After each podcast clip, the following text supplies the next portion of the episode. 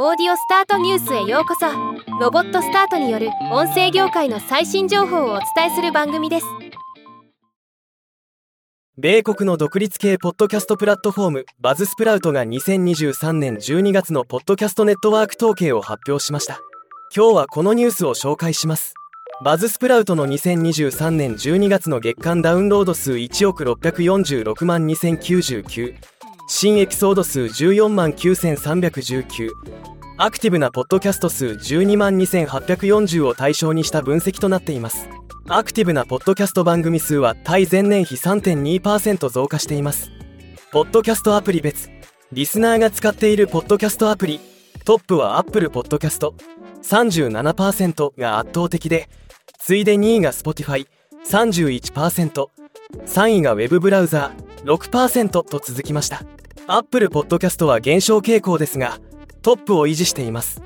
デバイス別。リスナーが使っているデバイス。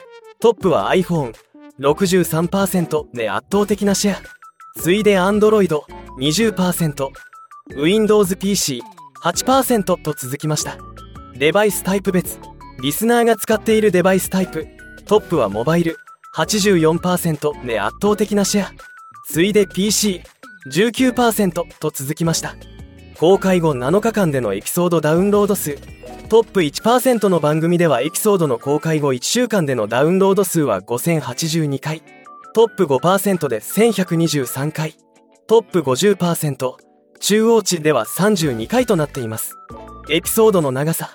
1エピソードの長さ。1位は20から40分。31%2 位は40から60分。20% 3位は10分未満17%と続きました。エピソードの更新頻度エピソードの更新頻度1位は8から14日ごと 40%2 位は3から7日 35%3 位は15から29日18%と続きました。前回同様0から2日のように更新頻度の高いもの30日以上のように更新頻度が低いものは例外的になっています。ではまた。you